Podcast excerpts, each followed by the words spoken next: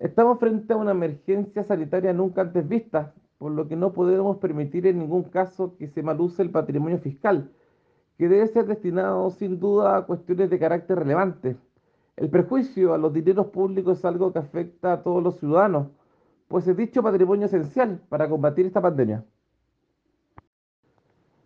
Sin perjuicio de las irregularidades administrativas detectadas que demuestran claramente la falta de eficiencia y control